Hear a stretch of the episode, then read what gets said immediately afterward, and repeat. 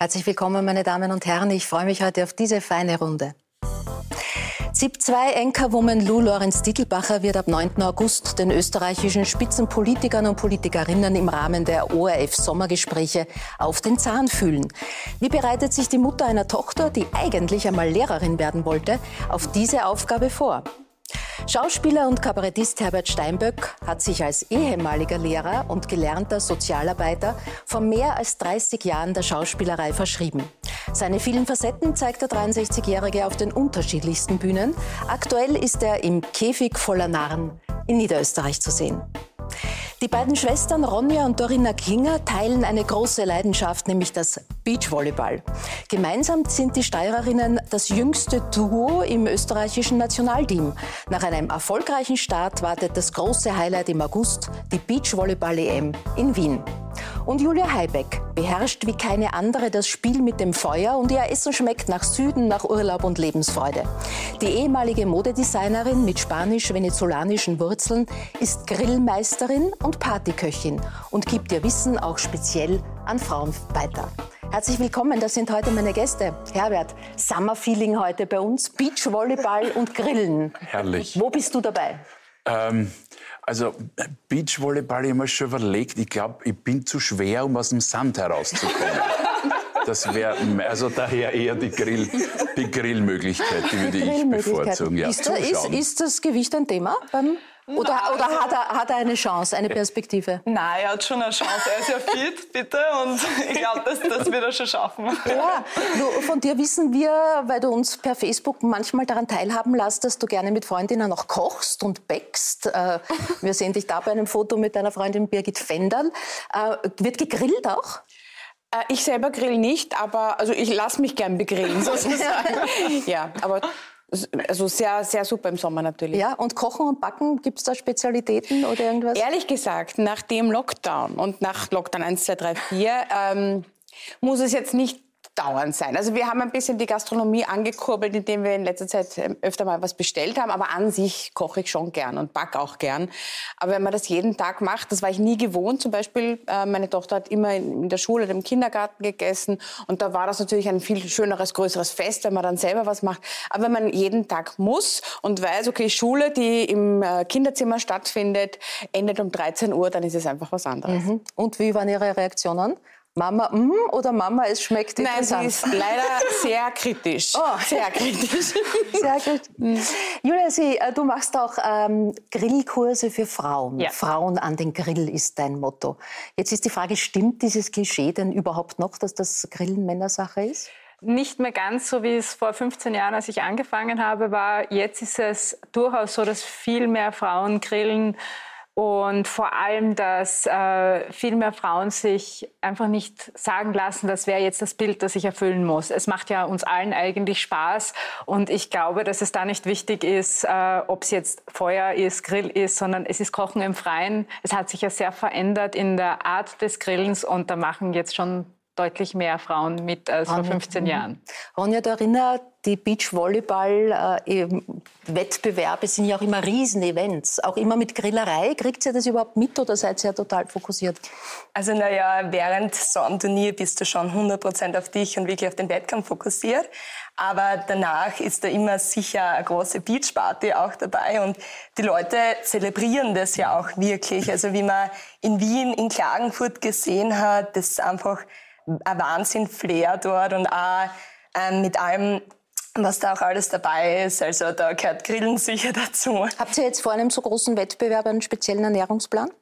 Ähm, ja, schon. Also wir ernähren uns großteils vegetarisch mhm. ähm, und sehr bewusst und gesund. Und uns ist es wichtig, wo das Essen herkommt und ja, was wir unserem Körper zuführen, weil das ist einfach unser Motor und das ist eine der wichtigsten Sachen. Also ja, ich würde sagen, großteils vegetarisch. Mhm. Julia, du hast ja bei einer Firma begonnen, die äh, sehr bekannt ist und Griller vertreibt mit Grillshows, auch in, in Baumärkten. Was, was hat es da so für Reaktionen gegeben? Am Anfang waren sie schon sehr lustig. Es sind vor allem ältere Männer zu mir gekommen und haben mich relativ aggressiv gefragt, was ich hier eigentlich zu suchen habe oder was ich hier mache. Und äh, auch so Dinge wie, kann die das überhaupt? Das hat sich auch verändert. Ich meine, natürlich, es hat sich in den letzten Jahren äh, das Grillen insoweit verändert, dass es auch in den Medien viel stärker vertreten ist. Und äh, irgendwann einmal kannten halt ein paar Leute mehr mein Gesicht als ganz am Anfang. Und ich glaube, viele, die mit Grillen zu tun haben, haben sich einfach daran gewöhnt, dass ich da bin. Und ja, das gibt es Gott sei Dank also nicht mehr. Also die Emanzipation mehr. hat auch beim Grillen Einzug gehalten. Ja, aber das war, also das war ja nicht absichtlich. Das war, also ich bin wirklich in etwas reingerutscht, wo ich nicht wusste, dass ich dann so polarisieren werde. Das mhm. ist eigentlich was ganz Seltsames, weil wenn man einfach etwas macht, was einem Spaß macht und dann plötzlich aneckt und sich denkt, hoppala, äh, ich betrete jetzt das falsche Territorium, das ist nicht immer leicht. Aber mhm. ich habe mir den Spaß nicht nehmen lassen und das macht sich heute wirklich bezahlt. Mhm. Luis, ist für dich ein Unterschied, ob du Frauen oder Männer interviewst? Also gibt es bei Frauen immer so ein bisschen eine Frauensolidarität, die, dann, die man dann mhm. fast ein bisschen unterdrücken muss, weil es ja äh, auf einer sachlichen Ebene geht? Also von meiner Seite ist da eigentlich gar nicht so ein Unterschied. Ich glaube eher, das ist beim Publikum ist ein Unterschied, ob eine Frau interviewt oder ein Mann. Der Mann darf durchaus mal härter anpacken. Bei der Frau ist äh, das Frauenbild einfach noch so geprägt, dass man eher wärmer, offener sein mhm. muss. Und das kommt dann nicht so gut, wenn man, wenn man ein bisschen härter anfasst, die, die Gäste. Ähm, und ich glaube, ausnahmsweise mal was, was die Männer schwerer haben. Äh, wenn Männer mit Frauen reden, dann müssen sie, glaube ich, einen Gang eher zurückschalten. Sonst sagt man, wie geht denn der mit dieser Frau um, obwohl die Person mit einem Mann genauso umgehen mhm. würde.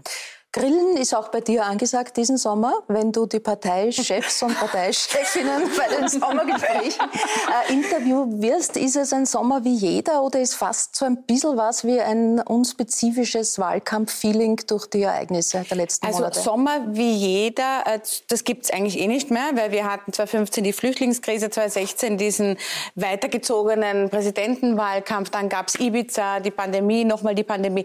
Also es ist jedes Jahr mittlerweile so speziell im Sommer, dass man gar nicht mehr sagen kann, das ist ein Sommer wie damals. Auch wenn uns das jetzt gesagt wird, es könnte ein Sommer wie damals werden, weiß ich nicht, wie warmals sozusagen.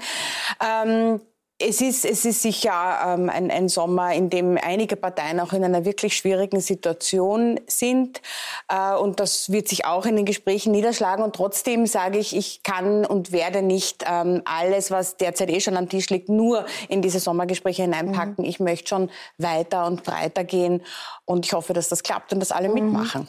Es ist ja immer so ein bisschen eine Balance. Auf der einen Seite heißt es, die Sommergespräche sind die Königsdisziplin und das ist fast eine Art Auszeichnung, wenn man man äh, sie moderiert.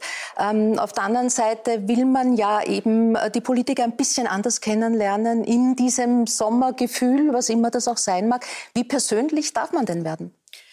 Also ich glaube, dass die Sommergespräche ähm, natürlich ganz stark von, von den Personen äh, leben, die äh, da sitzen. Das ist nicht das Format und das ist halt immer so und das war jetzt 40 Jahre lang so. Das verändert sich. Es verändert sich äh, durch die äh, Interviewten, es verändert sich aber auch durch die Interviewerinnen und Interviewer. Ähm, ich möchte schon das, was ich in meiner Alltagsarbeit liegen lasse, ein bisschen einbringen. Wir, wir glauben immer, dass wir ganz viel über diese Politikerinnen und Politiker wissen, aber so wirklich alles wissen wir natürlich nicht. Ähm, natürlich kann ich jetzt nicht verraten, was ich vorbereite, weil die Idee ist schon, dass einmal, das ist mein großer Wunsch, einmal nicht vorbereitet werden kann, was ich frage und nicht diese Bausteine, diese Textbausteine mhm. auf den Tisch gelegt werden. Aber das ist ein, ein großes Ziel, das ja. ist mir klar. Aber wenn nur bei jeder Sendung etwas übrig bleibt, wo man sagt, ah, das schau her, das wäre schon wirklich was. Wie frustrierend ist diese Form der Interviews auch, wenn man weiß, dass man auf gewisse Fragen keine Antwort bekommen wird und sie aber trotzdem stellen muss? Also ich finde es eigentlich für mich weniger frustrierend als für die, die uns zuschauen. Ganz einfach deshalb, weil das ist mein Beruf äh, und ich verstehe ja auch die andere Seite, dass sie nicht immer alles beantworten kann und will. Aber ich äh, überlege mir ganz genau, was ich glaube, was die Menschen zu Hause interessieren könnte, weil ihr Leben davon betroffen ist und in den vergangenen eineinhalb Jahren wirklich auch beeinträchtigt ist. Es ist ja nicht einfach so, dass ich irgendwas frage, sondern ich überlege mir viele Stunden am Tag, was ich am Abend frage. Und ich tue das stellvertretend für unsere Zuschauerinnen und Zuschauer, die bekommen keine mhm. Antwort. Und ich finde, die Politikerinnen und Politiker, die zu uns kommen, müssen sich das überlegen, dass sie ihren, ihrem, ihrer Wählerschaft eigentlich überhaupt keine Antwort geben. Und das kommt irgendwann einmal zurück, mhm. da bin ich mir ziemlich sicher. Äh, ich würde es schon wahnsinnig erfrischend finden, wenn jemand mal sagen würde, das sage ich Ihnen nicht oder das kann ich Ihnen nicht sagen oder das weiß ich nicht. Ist ja total okay. Gerade in den letzten eineinhalb Jahren ist es doch geradezu logisch, dass man mal sagen kann, ich weiß es leider nicht. Wann das aufhört, weiß ich nicht. Und nicht Termine nennen, die dann nicht eintreffen. Gilt für alle natürlich. Hat sich am Corona-Jahr ein bisschen was verändert, deiner Wahrnehmung nach? Also auch der Rücktritt des äh, früheren Gesundheitsministers Rudi Anschober, eine Art von Selbstreflexion, wo man auch sagt, man kann nicht mehr, jetzt auch, auch sehr individuell privaten Gründen, aber äh, ist die Zeitqualität so, dass das das auch eher zulässt, so wie du sagst? Ich hoffe, ja, ich hoffe, dass, dass wir jetzt in eine, in eine Phase eintreten, wo, wo diese Reflexion möglich ist und, und wo auch möglich ist, über die größeren Zusammenhänge zu sprechen. Diese Krise hat unglaublich viel verändert.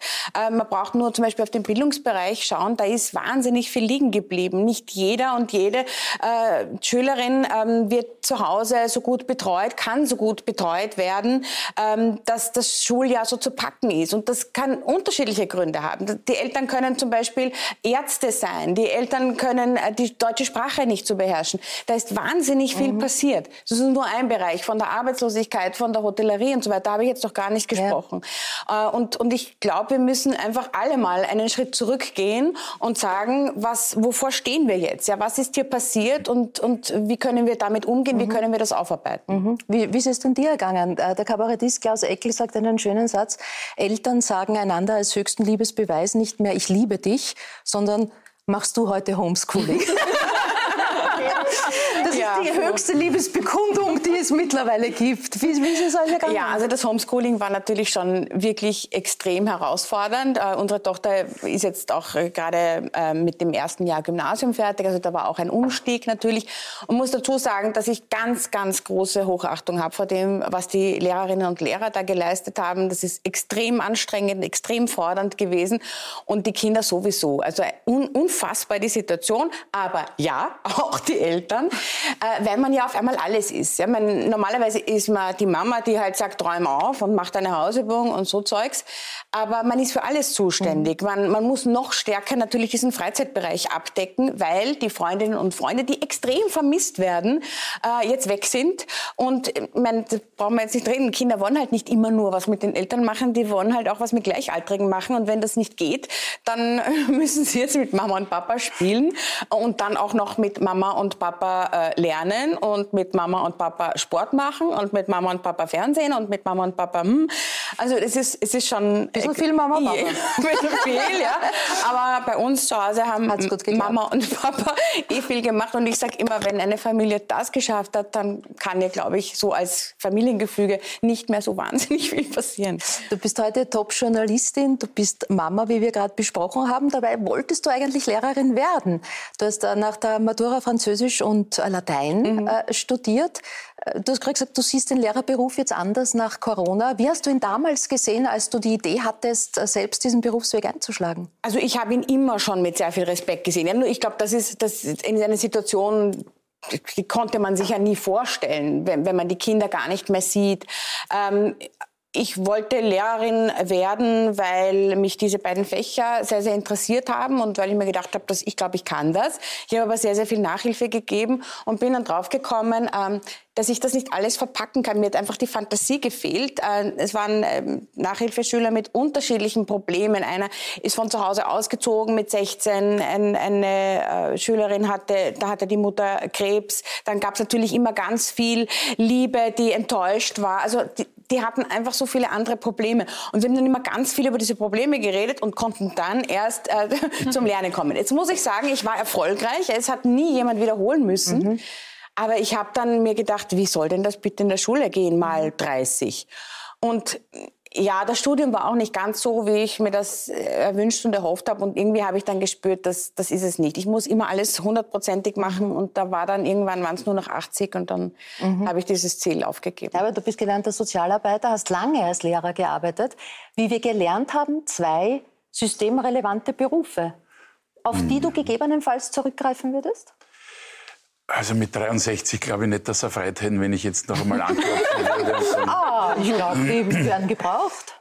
Ähm, ich war ja in meiner, das passt da hinein, ich war ja in meiner Lehrerzeit, zwei Jahre war ich äh, auf Karenz, da habe ich Theater gespielt. Dann bin ich zurückgekommen und es ist mir genauso gegangen wie dir. Ich bin in die Klasse hineingekommen und ich habe übers Leben geredet, über was ich erlebt habe und wie spannend, wie abenteuerlich. Und die, das waren natürlich neue Schülerinnen und Schüler und die haben natürlich festgestellt, das ist ein super Lehrer, das ist ein Bursche. Ja. Und wie ich dann gesagt habe, so, und jetzt äh, nach einigen Wochen, jetzt werden wir uns Schularbeitstermine ausmachen, mhm. da waren sie natürlich bitter enttäuscht. Meine, was, wovon was spricht er? Also das ist, ähm, das ist schon irgendwie schwierig, das in die Waage zu bringen, mhm. Inhalte zu vermitteln, und trotzdem sie aber dort abzuholen, wo sie gerade stehen würden. Das widerspricht sich manchmal. Und damit habe ich durchaus in der Zeit, wo ich Lehrer war, äh, gekämpft und äh, jetzt als Schauspieler und Kabarettist, da wird das erzählt, was ich will.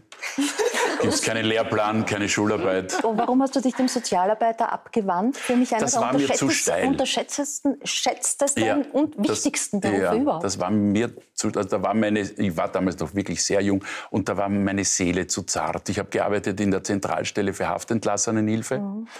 Das ist die Stelle, wo, wo Leute, die, also keine Bewährungshilfe, also die einfach ihr, ihr wie man auf Wienerisch sagt, Schmalz angesessen haben und die jetzt da hinkommen und sagen, so, mach was mit meinem Leben. Ich weiß nicht, was ich tun soll. Und da habe ich, da, da hab ich kapituliert. Das mhm. gebe ich wirklich zu. Das war mir einfach, das war mir zu steil. Und da habe ich dann begonnen, parallel zu studieren, weil ich wollte eigentlich immer Lehrer werden. Und damals, als ich äh, die Matura gemacht habe, gab es so eine, ein, ein Forum, äh, Matura was nun? Und damals war offensichtlich gerade eine Lehrerschwemme. Und die haben alle gesagt, wer hat sie ja nicht Lehrer? Mhm. Wir haben so viel und ihr seid jetzt mhm. deppert, macht's das nicht. Und dann bin ich Sozialarbeiter geworden. Aber tief in mir habe ich mir gedacht, na, aber ich würde ja doch gern Lehrer sein. Und, und da habe ich dann, als ich gemerkt, es sollte ein sozialer Beruf sein, und als ich gemerkt habe, die Sozialarbeit, das, das, da bin ich nicht gut aufgehoben, habe ich dann zu, studi zu studieren begonnen. Und, und die, also wenn ich nicht dieses Talent hätte und jetzt als Schauspieler durchaus äh, meinen Mann stehen würde, äh, würde ich nach wie vor Lehrer sein und auch mit, mit, mit äh, äh mit vollem Eifer und mit Freude und mit Spaß. Also ich habe nicht aufgehört, Lehrer zu sein, weil es mich frustriert hat oder weil ich mhm. das nicht zusammengebracht sondern hätte, sondern weil das andere noch spannender ja. wurde. Ja. In der Schule, wenn man so sportlich ist wie ihr beide, dann hat man ja in der, ist man in der Schule vorne, oder? Ja, schon ein bisschen. Also man wird halt immer als Erster gewählt oder für irgendwelche sportlichen Aktivitäten. Ähm, und ja, also das hat uns immer extrem viel Spaß gemacht. Wir haben auch von klein auf ganz viele verschiedene Sportarten gemacht. Also ob Schwimmen, Tennis, Leichtathletik, Skifahren. Wir haben wirklich sehr viele Sportarten auch im Verein gemacht und das ist, bringt uns für jetzt auch sicher was. Wurde zu eurer Zeit noch Völkerball gespielt? Ja, ganz sicher. also das war sicher mein Lieblingssportart ja. bis zum Beachvolleyball dann, aber wirklich in der Schule. Es war ja immer wirklich eine Gaude und ich glaube, von dem was wir profitieren können auch, ist einfach der Ehrgeiz und wirklich die Ambition, die wir haben, die wir nachher auch wirklich auf die Schule sozusagen übertragen haben können. Mhm. Und das war sicher ein riesengroßes Plus und hilft uns jetzt natürlich Ja, es heißt ja so schön, nicht für die Schule, sondern für das Leben lernen genau. wir. Was hast du fürs Leben gelernt in der Schule? In der Schule? Mhm. Ähm, da habe ich schon was gelernt. Also ich äh, habe äh, eine durchwachsene Schulkarriere hinter mir. Also ich habe zwölf Jahre gebraucht, kann, äh, keine Ehrenrunde gedreht, aber es gab eine Phase in der fünften Klasse, da äh, ist es mir nicht gut gegangen. Und äh, dann habe ich gegen, ich glaube wirklich gegen das, den Glauben aller Lehrer äh, dieses Jahr geschafft, ohne, ohne irgendeine Wiederholungsprüfung oder so, sondern ich habe einfach ähm, am Ende des Schuljahres sehr angezogen und habe dann sogar mit Auszeichnung maturiert und das war für mich ein, ein ganz großer Triumph, äh, sozusagen allen zu zeigen. Also ich glaube tatsächlich, dass weniger an mich geglaubt haben in dieser Phase, also über die ich vorhin gesprochen habe, äh, aber ich habe an mich geglaubt und äh, da habe ich tatsächlich ganz viel daraus gelernt, mhm. dass ich aus mir meine Kraft hole. Du hast 2015 gemeinsam äh, mit Matthias Schmelzer die Romy, den Romy Publikumspreis für das Format der ZIP2 History bekommen, das zu besonderen geschichtlichen Anlässen äh, gestaltet wird. Du hast damals diese Auszeichnung deinem Großvater gewidmet, der im KZ war. Inwieweit hat sich hat diese Tatsache dich nicht nur persönlich und, und familiär, sondern auch journalistisch geprägt? Also ist dieses Geschichtsbewusstsein etwas, man hat so das Gefühl, es geht uns im Moment ein bisschen verloren. Ist das etwas, was du hochhalten möchtest? Ja, na, selbstverständlich. Also äh, mein, mein Opa war politisch Verfolgter und war deshalb im Konzentrationslager in Dachau. Aber egal, aus welchem Grund man verfolgt war, äh, das ist eine so unfassbare Geschichte. Und ähm, das dürfen wir nie vergessen. Wir dürfen unsere Geschichte nie vergessen. Deshalb war mir ja auch äh, zum Beispiel Latein so ein Anliegen. Ich glaube, dass man aus der Geschichte so extrem viel lernen mhm. kann, egal wann sie stattgefunden hat. Ähm, es gibt menschliche Züge in uns, die, die muss man einfach, sollte man sie entdecken, unterdrücken. Und dazu gehört mhm. Töten ganz, ganz sicher dazu. Quälen und töten. Und das ist eine Lehre aus dem vorigen Jahrhundert, mhm. nicht irgendwie äh, aus äh, vor Christi Geburt. Äh, und das ist auf dem Boden unseres Landes passiert. Äh, ein so unfassbares Verbrechen ähm, wo natürlich auch viele Menschen zugeschaut haben. Nein, die wollten das nicht, aber sie haben trotzdem mhm. zugeschaut. Und, und das dürfen wir nicht vergessen, dass so etwas passieren kann. Und das ähm, muss man den Generationen, die nachkommen, auch immer weitergeben. Mhm. Es geht nicht darum, beladen zu sein, es geht einfach darum, aufmerksam zu bleiben. Mhm. Herbert, es ist ja Aufgabe der Kunst und auch des Kabarets, gesellschaftspolitische Themen aufzugreifen und sich zu überlegen, wie man die eben erzählt. Äh, du spielst im Moment den homosexuellen Nachtclubbesitzer George im Käfig voller Narren. Jetzt kann man natürlich sagen, gerade dieses gesellschaftspolitische Thema der, des Umgangs mit Homosexuellen ist, wenn wir umscha uns umschauen nach Ungarn, nach Polen oder zuletzt in die Türkei, auch ein hochpolitisches Thema. Also kann man da nur drüber lachen oder versucht, hat man das im Hinterkopf, wenn man seine Rolle spielt? Bediene ich da jetzt Vorurteile? Will ich die bedienen? Wie weit kann ich gehen?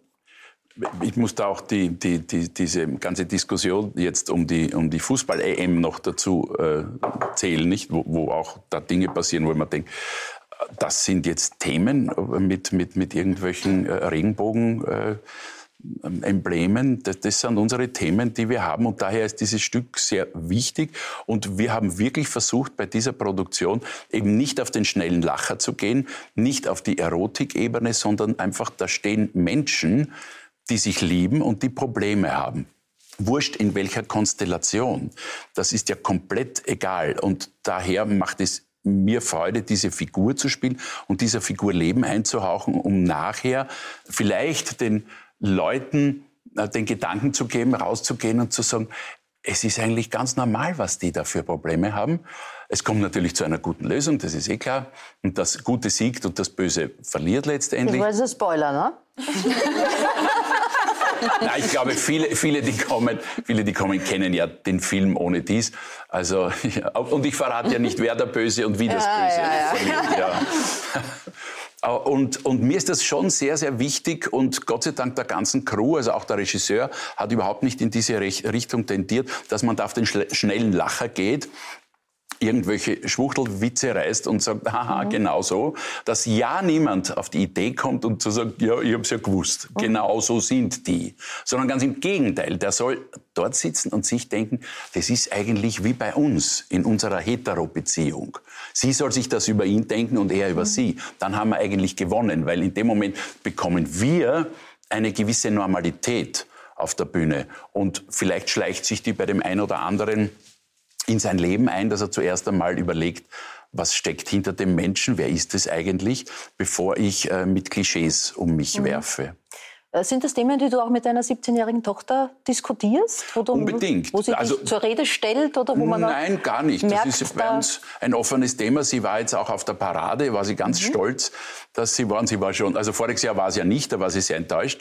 Und, und das Jahr davor, also die, sie ist da sehr offen und sehr sehr in diese Richtung äh, gemeindet mittlerweile. Und ich glaube, bei den, bei den Jugendlichen ist da, ähm, die sind schon weiter als wir. Äh, solche Themen sind gar nicht so sehr äh, emotional und vorurteilshaft beladen, was mich dann immer wundert, mhm. dass sie ähm, in, in, gewissen Dingen sagt, ja, verstehe jetzt nicht, wo ist das mhm. Problem? Warum reden wir über das? Das ist ja eh normal. Mhm. Da sitzen Sie. Ist es für euch ein Thema? Ja. Oder ist das auch ein Thema, wo ihr sagt, im Sport oder in der Welt, in der ihr da lebt, ist es ein Thema, sich zu überlegen, ob man zum Beispiel jetzt mit einer Regenbogenarmbinde spielt oder nicht? Also persönlich ist es sicher auch zum Überlegen, wir sind gegen jegliche Form von Diskriminierung oder was auch immer. Ich glaube wirklich, wir sind da besser in das Thema eingeführt worden, weil wir einfach mit dem schon eher aufgewachsen sind als jetzt die ältere Generation. Ähm, es haben teilweise Beachvolleyballerinnen letztes Jahr Kanadierinnen mit Black Lives Matter Tattoos gespielt. Mhm. Also man kann sich das sicher überlegen. Mhm. Man, so. man, muss sich ja vorstellen, im Sport hat, hat sich jetzt erst vor kurzem ein aktiver Footballspieler in Amerika mhm, ja. das erste Mal geoutet. Ja. Ja. Wahnsinn. Als ob es das noch nie gegeben hätte. Die trauen sich dann erst outen, wenn sie nicht mehr aktiv sind. Mhm. Aber das erste Mal, dass einer gesagt hat, ja, ich bin homosexuell. Mhm. Und man, man, braucht es ja nur ausrechnen, nicht statistisch. Muss ja sein. Und das, das, muss beim Bundesheer sein. Das, also in, in, überall muss das sein, statistisch. Aber alle sagen, bei uns nicht. Mhm. Und wenn einer sagt, ja, ich schon, boah, ist, also, ist jetzt spannend, was mit dem passiert. Mhm. Ob sich da jemand, ob die Leute sagen, wurscht, trotzdem, der hat bei uns nichts verloren. Oder, oder dass man sagt, ja, ist eigentlich schon langsam an der mhm. Zeit, äh, sexuelle Orientierungen, ja, ist doch wurscht, oder? Ja. Das geht, geht, mir ja nichts an. Interessiert mich nicht, geht mich nichts an, sollte jedem freigestellt sein. Mhm. Du bist als Künstler extrem vielseitig. Viele kennen dich noch aus der Zeit, als Steinböck mit Rudle unterwegs war, mit Gerold Rudle, dann als Schauspieler in verschiedensten Rollen. Wir kennen dich auf, aus Was gibt's Neues? Wir kennen dich von der Bühne. Im September wirst du dann den Professor Higgins spielen. Nein. Nein, aber in, in My Fair Ich spiele in My Fair Lady, ich spiele die meiner Meinung nach spannendere Rolle, ich spiele den Vater. Ah, den Vater, den ja, ja, ja, den Doolittle. Den ja, das ist ja auch eine spannende ja, Rolle, weil ja, der letztendlich ja seine Tochter verkauft, nicht? Der geht zu dem Higgins und sagt, wenn sie mal Geld geben, können sie es Dirndl haben. Und wenn sie mehr wollen von ihr, hm, dann will ich ein bisschen mehr Geld. Also die wird immer so siebensüß äh, gezeigt, diese Rolle. Aber in Wirklichkeit ist es ein ganz brutaler, fieser Kerl. Eine harte Und das Rolle. macht Spaß, aber eine lustige Rolle. Ja. Und da, da, freue ich mich, dass ich das wieder Bist an der Volksoper... Bist du auf lustige Rollen oder würdest du gern mal auch richtig im ernsten Fach? Äh, Nein, Hast du das Gefühl, dass du unterschätzt wirst in dem, was du schauspielerisch Nein, ich habe mich auch auf kannst. das ein, eingeschossen. Ich, ich, ich glaube auch, wenn ein Regisseur mir da kommt und mir eine ernste Interpretation vorschlagen würde für irgendwas, ich glaube, ich müsste lachen. Mhm. Ich, ich, bin eher aufs Lachen gepolt. Und mhm. es ist ja auch, sagt man, das viel Schwerere, nämlich dem Publikum ein Lachen zu entlocken und die Leute mitzunehmen, zwei Stunden einfach an was anderes zu denken mhm. und Spaß zu haben. Und weil ich eben mehrere Möglichkeiten habe, eben nicht nur im Kabarettbereich, sondern auch im Theater und im Gesang, ich singe ja so gern, äh, und in all diesen Bereichen die Leute mitzunehmen, möchte ich schon im lustigen Fach bleiben. Es gab aber eine Zeit deines Lebens, da ist dir das Lachen vergangen, nehme ich jedenfalls an. Du warst 45, es war nicht nur deine Tochter gerade äh, geboren, sondern du bekamst eine Krebsdiagnose. Ja.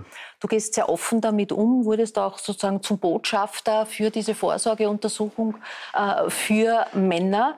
Ähm, hat dir der Humor damals auch geholfen oder wie, wie hat dich diese Später. Zeit verändert? Später. Also ich muss das, um das noch verschärft darzustellen, ich habe, ich hab, äh, also wir haben erfahren, dass wir ein Kind bekommen. Und kurz darauf habe ich die Krebsdiagnose erfahren. Also das heißt, ich wusste, ich werde vorher operiert, bevor meine Tochter auf die Welt mhm. kommt. Und das war für mich schon eine Motivation, weil ich wusste, ich möchte das Kind unbedingt kennenlernen. Also es war für mich keine Option, an dieser Erkrankung zu sterben, weil ich gewusst habe, das geht nicht. Also da wäre ich schon Vater mit 45 und dann soll das Kind nicht kennenlernen. Nicht? Und die Clara, meine Tochter und ich, wir haben uns das schön ausgemacht. Also die Operation war dann, war dann positiv ähm, erledigt und dann ist die Clara auf die Welt gekommen. Aber natürlich, ich habe am Anfang bitterlich geweint, weil man sich ja auch nicht auskennt. Das ist ja das Problem.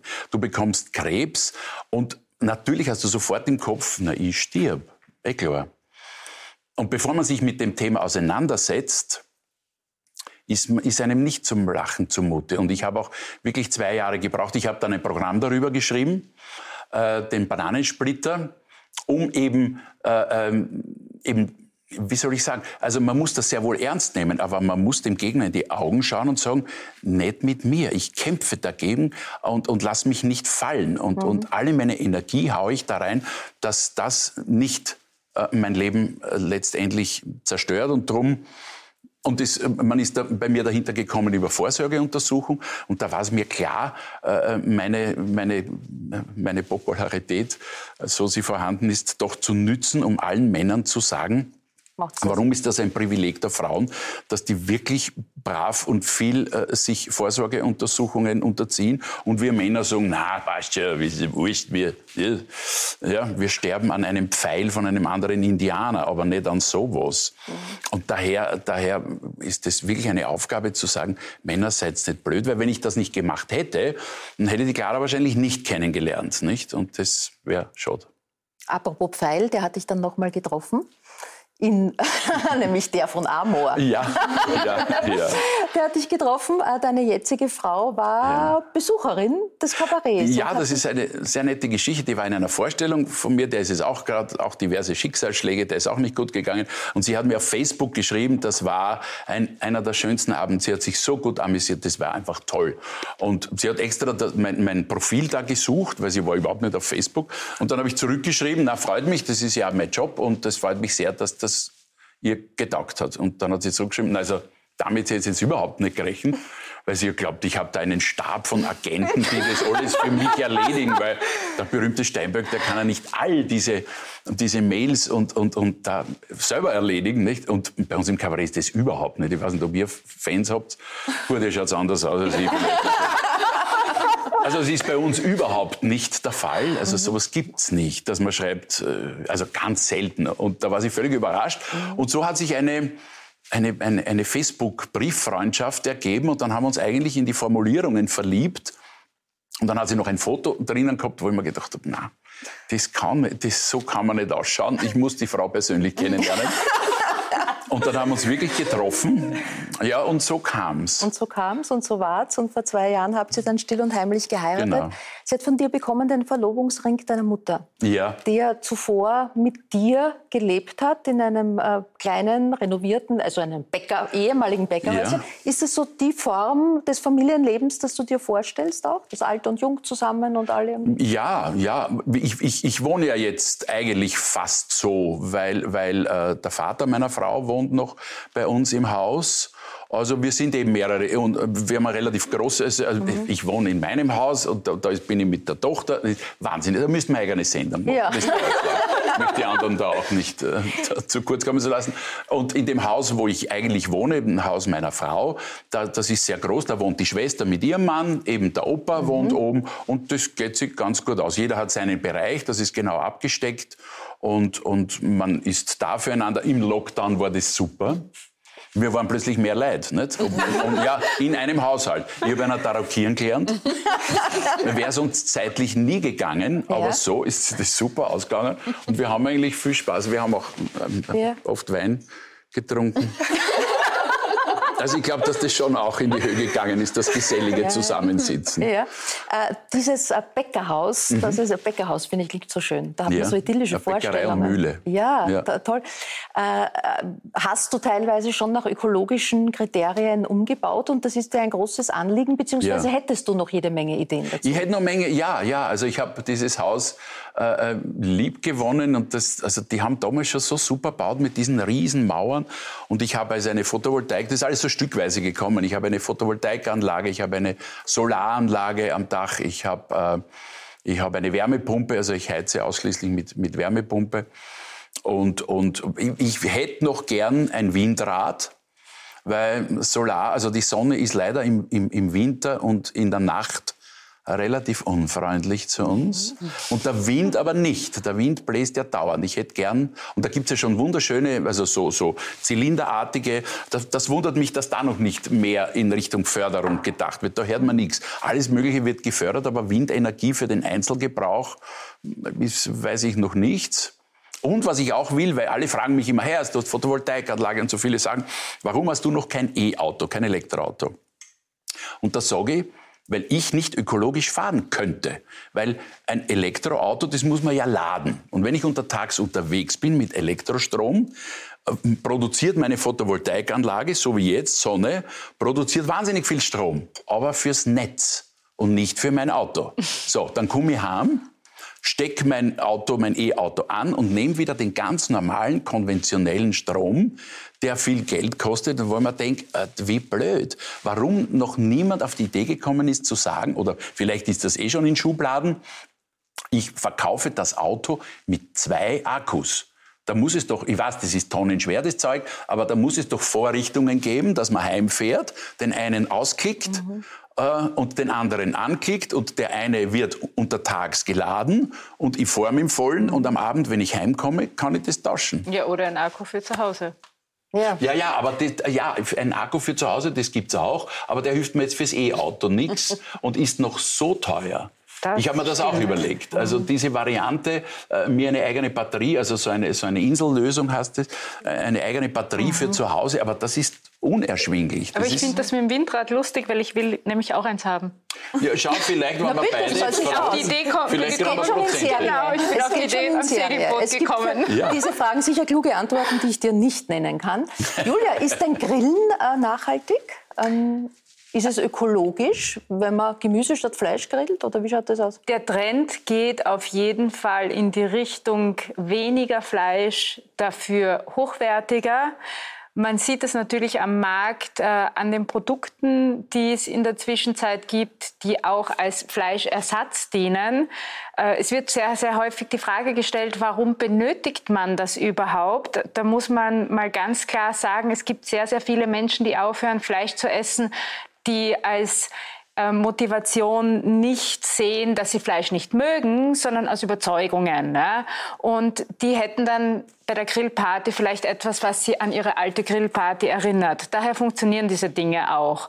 Und äh, ich vertrete ganz klar diese Linie. Ich arbeite auch mit zwei sehr unterschiedlichen Firmen zusammen. Die eine, die vertritt Fleisch, die andere vertritt ein äh, Produkt, das eben genau diesem Ersatz dient. Und ich mache das aus Überzeugung, weil ich genau dafür stehe. Weniger Fleisch, dafür Besseres. Und äh, ich arbeite, das ist jetzt etwas, wo ich in der Corona-Krise mich sehr amüsiert habe. Äh, ich arbeite seit ungefähr zehn Jahren mit ähm, den Kärntner Bauern zusammen. Das heißt auch mit der Vereinigung der Kärntner Biobauern, mit den Lieferdiensten, äh, habe irgendwann einmal entdeckt, es gibt eben so Lieferdienste von den Bauern und habe beschlossen, das ist Qualität, das ist etwas, äh, was irgendwo für mich zur Standortsicherung gehört und vor allem zur Unabhängigkeit. Also ich mache mir irrsinnige Gedanken darüber, was passieren kann, wenn im Weltgeschehen plötzlich alles drunter und drüber geht, wenn es keine Bauern gibt die uns versorgen können, stehen wir ohne Lebensmittel da. Mhm. Ja? Und für mich ist das kein Trend gewesen, der sich in der Corona-Krise ergeben hat. Ich habe nur dann ziemlich geschaut, wie sich das entwickelt hat, wo dann plötzlich äh, meine Lieferanten äh, E-Mails ausgeschickt haben. Wir sind diese Woche schon ausverkauft. Sie haben für mich, weil ich schon so lange mit ihnen zusammenarbeite, immer ein Loch gefunden, muss man ihnen auch zugute halten. Egal wie ausgebucht oder ausverkauft sie waren, habe ich meine Ware trotzdem immer bekommen. Aber es hat mich natürlich ungemein gefreut, dass dieser Trend etwas ist, was jetzt an andere Leute auch bemerkt Der haben. Regionalität und man ja, hat genau. auch gemerkt, dass Bauer ein systemrelevanter ja, genau. Beruf ist. Nur wenn ihr grillt oder wenn du dich begrillen lässt, was gibt es dann? Also ist es das Steak, ist es das Fleisch, das, das am Grill liegen kommt. also Ach so. wir grillen eigentlich nicht nur für uns, ja. sondern kommt immer wer dazu und dann kommt es natürlich darauf an, was die gerne essen. Aber es gibt Salate, eh klar, und schon Fleisch auch. Also sicher weniger Wurst, Kartoffeln immer mhm. und Gemüse und so. Ähm, ja, aber wie gesagt, das entscheidet ja nicht ich, weil ich lasse mich ja begrillen. okay. Deine Tochter ist Vegetarierin. Ja, wird da, wenn gegrillt wird, Gemüse gegrillt? Oder Gemüse gegrillt, wir grillen eher selten, muss, eher selten. Ich, muss ich zugeben. Weil, weil, also wenn die Clara bei mir ist sie meistens allein bei mir. Und, und das war für mich eine Umstellung, äh, jetzt von Normalkochen immer zu überlegen, was, was koche ich denn jetzt Vegetarisches, dass es trotzdem gut schmeckt. Aber wir sind aneinander gewachsen. Und meine Tochter ist Gott sei Dank eine, die nicht so hakelig ist, sondern die einmal probiert zumindest. Nicht auch, wenn ich gekocht habe. Und, und, und, wir, und wir, wir wachsen aneinander. Ja, und sie, und sie darf sich's wünschen. Das sie sagt, eine sehr schöne Formulierung. Wir, wir, wir haben auch Bücher, wo sie sagt, äh, das hätte ich gern. Hätte und dann, jetzt tauchen so alte Oma-Rezepte ja. auf äh, die, die, die meistens ohne Fleisch waren, also ja. Milchsuppen von der Oma. Das mache ich jetzt total oft, solche, solche wirklich alten. Oder, oder, einfach nur, nur Kartoffeln, Kartoffeln, äh, Butter, Salz und ja, Milch. super Speise. Julia, ähm, seit mittlerweile 14 Jahren als Julia die Partyköchin unterwegs, machen große Caterings äh, und eben äh, Grillmeisterin. Dabei war dein ursprünglicher Beruf ein anderer. Ja. Du hast die Modeschule gemacht, ja. warst dann Modedesignerin und Model. Wir sehen auch einige Fotos aus dieser Zeit. War dir dann irgendwie klar, das ist auf Dauer kein Beruf oder was? Also in der Zeit äh, hätte ich mir nie gedacht, dass ich was anderes machen werde. Es war ganz klar meine Illusion, es war ganz klar mein Traum. Und im Endeffekt, das, was passiert ist, ist ich habe meine Kreativität woanders ausgelebt. Ich glaube, das ist das Wichtige bei mir, dass ich kreativ sein darf. Ja. Wo ich das dann mache, das ist am Ende egal. Also wenn man äh, heute einmal ein äh, Dessertbuffet von mir miterlebt hat, ich, ich gehe jetzt klar weg vom Grillen, weil das Grillen ist natürlich ein sehr, sehr beliebtes Thema im Moment, aber eine meiner absoluten Spezialitäten sind Dessertbuffets. Aber man kann ja Desserts auch grillen, oder? Man kann Desserts auch grillen, ja. aber bei den Dessertbuffets geht es darum, dass ich einfach dort dann beim Aufstellen in ein, zwei Stunden mit Blumen und Kerzen und und den Desserts, die ich halt vorher vorbereitet habe, mir so viel antue, dass dann egal wie, äh, wie viel mein Kunde gewöhnt ist, ich habe noch nie erlebt, dass nicht dann die Leute dann nachher so dagestanden sind und sich gedacht haben, wow, oder auch gesagt haben, wow, das haben wir jetzt nicht erwartet. Und natürlich dieser Kontrast ja, macht mir unglaublich viel Spaß, dass ich sage, äh, zuerst grille ich, dann sind natürlich die großen Fleischstücke. Also ich grill besonders gern, wenn ich grill, große Fleischstücke, weil das mhm. ist eine Challenge mit mir selber natürlich auch. Ja. Und dann hinterher, wo es keiner mehr erwartet, dass ich etwas mache, was vielleicht das die weibliche Rolle auch verkörpert, nämlich dieses liebliche und schöne Dessertbuffet, genau dann kommt das. Dann schlagst du zu. Dann schlage ich zu. und das ist natürlich etwas, was mir unglaublich viel Spaß macht und diese Kontraste zu bedienen. Wobei, du hast äh, auch äh, die Produktion Austria's Next Top Model gecatert. Ja. Die essen doch nichts, oder? Das muss eine undankbare Aufgabe sein. Also ich würde mal sagen, die Crew ist deutlich größer größer als die ah. Verstehe. Und auch äh, bei Milliardärsgattin Ingrid Flick schon bekocht und gegrillt. Was sind so die, die, oder ist Diskretion da gefragt? Darfst du deine Kunden nennen oder äh, wen darfst du nennen? Also grundsätzlich ist es so, dass ich äh, meine Kunden überhaupt nicht nenne. Ich muss in sehr, sehr vielen Fällen auch unterschreiben, dass ich mhm. äh, gar nicht darüber äh, berichten darf. Aber gerade bei wo Ingrid du ja, ja, mitbekommen hast, Ingrid Flick, war es zum Beispiel so, dass es einen Zeitungsbericht darüber gab, das heißt, das haben natürlich andere auch mitbekommen, dass es so war. Und äh, wir haben vor der Sendung kurz über etwas geredet. Eine Eigenheit von mir ist, ich besitze keinen Fernseher. Mhm. Das heißt, du kennst äh, die Leute nicht. Ich kenne die Leute nicht. Mhm. Ja? Und das ist etwas, äh, was ehrlicherweise in meinem Beruf ein riesiger Vorteil ist, weil mhm. was mir in deiner Ausführung so gut gefallen hat, was rübergekommen ist, das Wichtigste ist Menschsein äh, egal was dahinter steckt. Und ich will mich nicht beeinflussen lassen. Ich will nicht wissen, wer die Leute sind. Ich will einfach die Sympathie spüren und äh, einfach für die Leute da sein, als diejenige, die ihnen einen netten Tag, Abend mhm. bereitet, ohne voreingenommen zu sein. Und äh, ich habe wahnsinnigen Spaß an meiner Arbeit und ich glaube, ich kann das in den meisten Fällen mhm. auch rüberbringen und möchte dann nicht äh, durch irgendwelche äußeren Einflüsse äh, dann eingeschüchtert sein durch genau, Prominenz zum Beispiel. Sein. Aber gerade am Buffet erkennt man da das Menschsein oder wird der Mensch da zum Tier?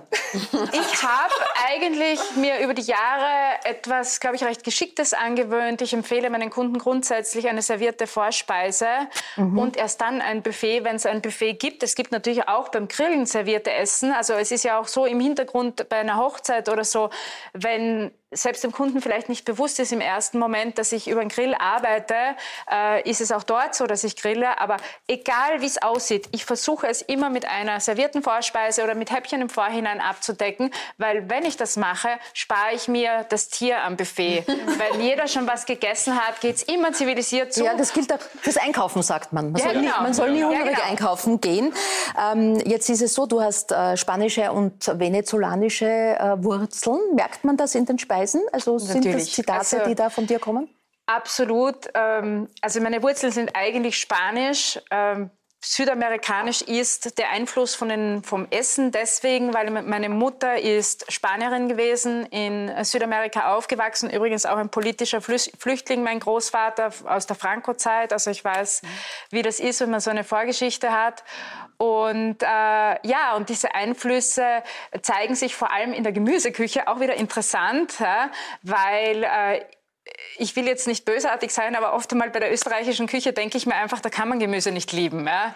Weil die Gemüseküche ist oft einmal dann irgendwie gekochtes, zerkochtes, äh, sehr wenig spannend gewürztes Gemüse. Und egal in welche anderen Länder man geht, also ob es jetzt der mediterrane Raum ist, wo sie ja sehr großzügig mit ja. so Dingen umgehen wie Knoblauch und Kräutern, ja?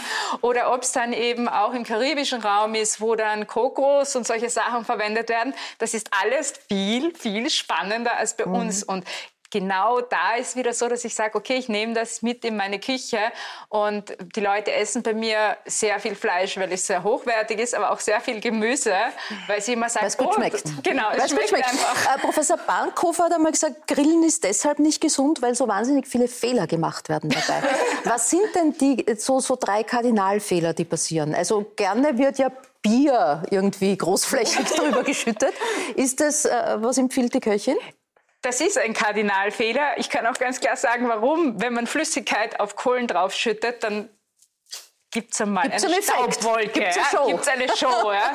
Das schadet einmal dem Feuer auf der anderen Seite und auf der, anderen, also auf der einen Seite und auf der anderen Seite kann es einem passieren, wenn man mit Steinkohlen oder sowas arbeitet oder Steinkohlenbriketts, dann knirscht es schön zwischen mhm. den Zähnen. Ja? Mhm.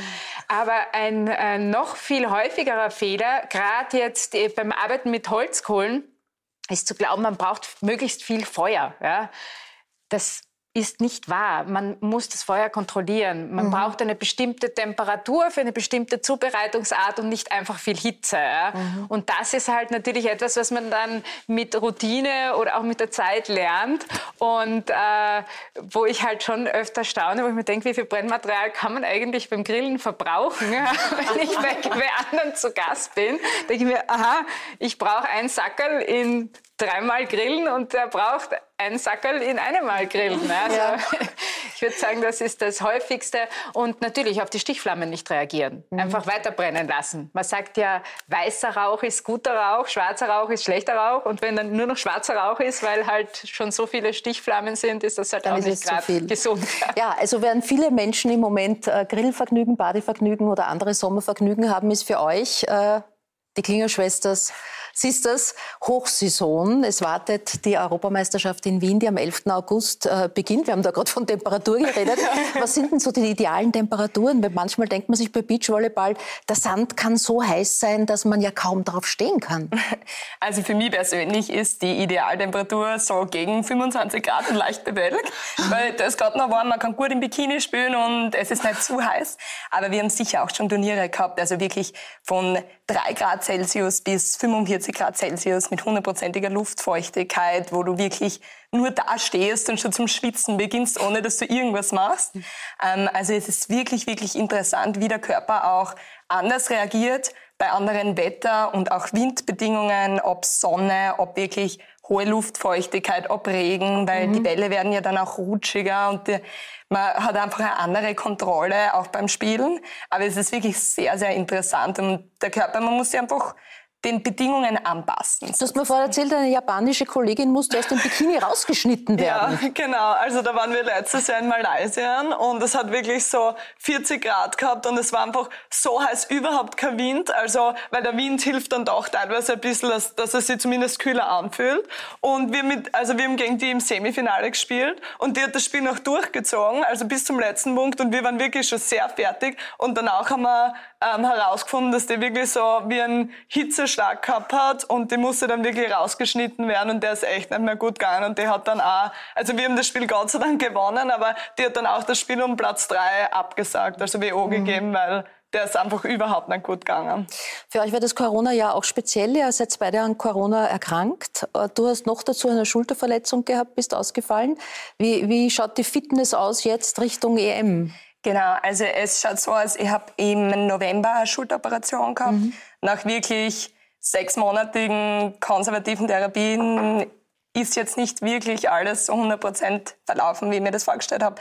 Ähm, und dann war wirklich einen Tag bevor wir auf Trainingslager gefahren sind. Wir waren echt beide wieder relativ fit, ich mit der Schulter, die Dorina eh generell und wir haben endlich wieder zusammenspielen können.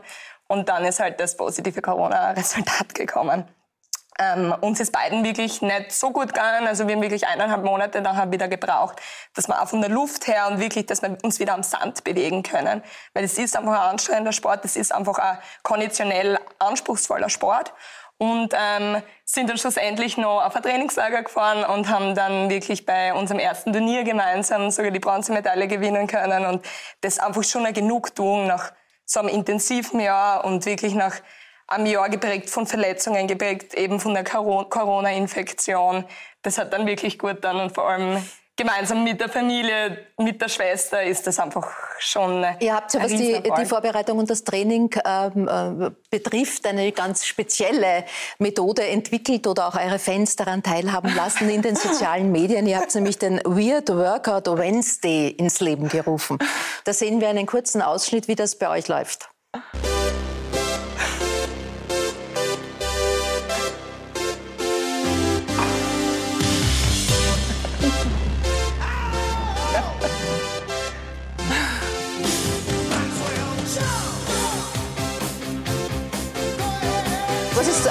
Der Wirt-Workout? Was, was, versteht, was versteht man darunter? Also eigentlich hat das alles mit unserem Vater gestartet, weil der war lange unser Konditions- und Athletiktrainer, ja. also bis vor zwei Jahren. Und der hat, um das Training aufzulockern, ähm, immer ganz skurrile Übungen ähm, sich einfallen lassen. Unter anderem auf Gymnastikbällen, also wirklich koordinativ sehr anspruchsvoll. Und wir haben das dann immer als ausprobiert und wollten uns da immer weiter verbessern. Dann ist Jonglieren dazu gekommen oder irgendwelche Sachen werfen oder volleyballerische Sachen. Und dann haben wir uns gedacht, weil uns ziemlich viele Leute auch gesagt haben, hey, das ist voll cool, warum sagt es doch den anderen Leuten, postet das oder macht das. Und ja, so haben wir das eigentlich begonnen mhm. und seitdem auch unsere kreative Seite da ähm, ja, ausleben, ausleben lassen. Entdeckt und anstrengend was auch. Die Lu hat ganz interessiert zugehört. Wir haben ja gehört, sie hat im, im, Lockdown auch Sport mit der Tochter gemacht, weil sie ja die Allzweckwaffe war zu Hause. Weil die Tochter was? hat mit mir Sport gemacht. Ach so. also was? eigentlich die ganze Das heißt, sie hat vorgegeben, die ja, sie hat Übungen. So, so ein Training hat sie zusammengestellt und dann hat sie mir gesagt, oh, Mama, komm, du bist so schlapp und so. ja, sie ist, also, sie ist wenig, wie ich vorher gesagt habe, ja. und das sieht man ja an. Also ja. sie ist sehr schmal und sehr drahtig und ich nicht. Die verrückten Übungen zu Hause, ihr seid seit 2019 auch beim Bundesheer als Heeressportlerinnen aufgenommen. Wir sehen ein Foto, äh, das euch in der bekannten Uniform zeigt. Das ist, sagen wir mal, unterscheidet sich deutlich ähm, von äh, den Bikinis, in denen ihr spielt und zu denen gibt es ja regelmäßig Diskussionen. Dass sie äh, zu knapp sein, dass, sie, dass das sexistisch ist. Wie steht ihr dazu? Also ganz ehrlich, ich stehe dazu, dass jeder so seinen Sport und seinen Beruf generell so ausüben können, wie er das will. Und wie man eben gehört hat, bei 40 Grad und hoher Luftfeuchtigkeit, wenn man da einfach sehr viel anhat, ist das für, für manche Leute sicher unangenehm. Und anderen ist es unangenehm, wenn sie mega, mit mega knappen Dingen spielen, sage ich jetzt mal. Und ja, also wir finden, dass, dass man es einfach so machen soll, wie, wie, wie man es Jeder, wie er mag. Will. Habt ihr ja, genau. mit Alternativen probiert? Irgendwie Shorts oder keine Ahnung? Hm, ehrlich gesagt, wenn ich jetzt nachdenke, gar nicht wirklich. Ich meine, es kommt, wie gesagt, wieder immer aufs Wetter drauf an. Das heißt, wenn es 15 Grad hat und es regnet, muss man mit langer Bekleidung, Bekleidung spielen. Mhm. Ähm, aber wirklich sonst nie wirklich irgendwas anderes jetzt ausprobiert und wir fühlen uns auch wohl und wir fühlen uns auch wohl in unserem Körper und man muss ja irgendwie die Be Bewegungsfreiheit muss man auch haben im Beachvolleyball, dass man einfach am Sand laufen kann und mhm. ja, sich da gut bewegen kann. Ja, mhm. aber da gab es ein ganz interessantes Turnier, nämlich in Doha. Das war am Anfang dieses Sommers. Und da hat es zuerst geheißen, dass man eben nur mit langen Sachen spielen ja. darf. Eben wegen der Situation in Doha selbst, weil die, das, also das Land wollte das einfach nicht. Und ähm, ja, aber im letzten Moment haben sie dann doch gesagt, dass jeder so spielen kann, wie er will, weil es halt auch einige Absagen dann auch gab mhm. und viele Sportler haben sich da auch dazu geäußert und gesagt, dass man das den Sportlern nicht antun kann, wenn es dort wirklich heiß ist und es war dann auch heiß, dass die Frauen mit langer Bekleidung spielen müssen und die Herren dürfen in ihrem gewohnten Outfit spielen. Mhm. Also da haben sich ja einige Teams wirklich aufgeregt und das hat man dann ähm, doch nicht so gemacht. Also, mhm. ja. Gibt es aus dem arabischen Raum auch Sportlerinnen, die Beachvolleyball spielen? Also wir haben letztens beim bei, bei dem Turnier in Sofia haben wir einige Mädels auch dabei gehabt, die wirklich ziemlich verschleiert gespielt haben, mhm. weil sie einfach, das ist einfach ihre Religion und die haben gemeint, das ist für die einfach ganz normal und mhm. das gehört sie so für sie und sie fühlen sich wohl darin. Mhm. Für mich persönlich, wie gesagt, wenn es 40 Grad hat, wäre das wahrscheinlich jetzt nicht wirklich tragbar, aber jeder wie er will. Ja. Wir haben gehört, der Papa war Konditionstrainer, also spielt eine gewisse Rolle. Ihre Eltern leiten eine, Ski, eine Skischule ja. im Steirischen. Das heißt, begonnen habt ihr eigentlich auf den Skiern und das auch leistungsmäßig. Wieso seid ihr dann von Schnee auf Sand umgestiegen? Genau, also ich glaube, wir haben schon mit zwei Jahren begonnen, wirklich auf den Skiern zu fahren und probieren. Und das ist ja ein ziemlich großer Kontrast jetzt vom Schnee in den goldenen Sand sozusagen. Aber wir, wir mit 14, 15 waren ziemlich Quereinsteiger, dann wirklich die Leidenschaft fürs Volleyball und auch fürs Beachvolleyball gefunden. Und vor allem, das war einfach unsere Leidenschaft, wo wir uns wirklich authentisch präsentieren haben können, wo wir zu zweit am Feld gestanden sind, wo wir uns gut verstanden haben am Feld, wo wirklich die Atmosphäre und Stimmung einfach so gut gepasst hat. Mhm. Und ähm, wir sind dann auch beide in die Blibenau, in eine, eine Volleyball-Akademie gegangen und waren dann auch beide in Amerika im US College.